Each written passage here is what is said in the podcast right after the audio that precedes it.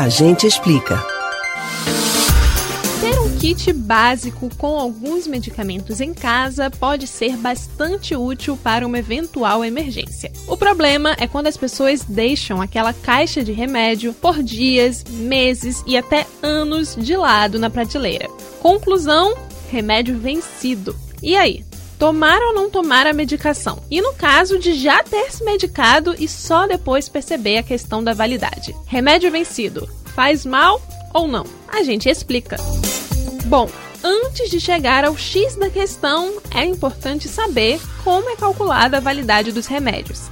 Essa data limite para a utilização do produto é definida pela própria indústria farmacêutica com base em testes específicos realizados sob rigoroso controle para avaliar a estabilidade e durabilidade dos elementos que constam na fórmula. Ou seja, a validade é um fator de referência que indica o fim do período de vida útil do medicamento, ou melhor, quando o remédio já não apresenta a mesma eficácia que antes. Entendido isso, o que pode acontecer se uma pessoa tomar um medicamento vencido? Primeiro, é importante saber que, embora os medicamentos percam estabilidade lentamente, o processo para que ele perca toda a eficácia pode levar anos. Isso significa que, se você tomar um analgésico para dor de cabeça, por exemplo, com data de validade vencida há alguns dias, o que deve acontecer é que o medicamento vai demorar mais tempo para fazer efeito. Agora, se o medicamento é um antibiótico ou algum remédio contra controlado, é bom não arriscar, porque tomá-lo com eficácia diminuída pode ser prejudicial para o seu tratamento. Então, para não se arriscar, o melhor é providenciar um novo medicamento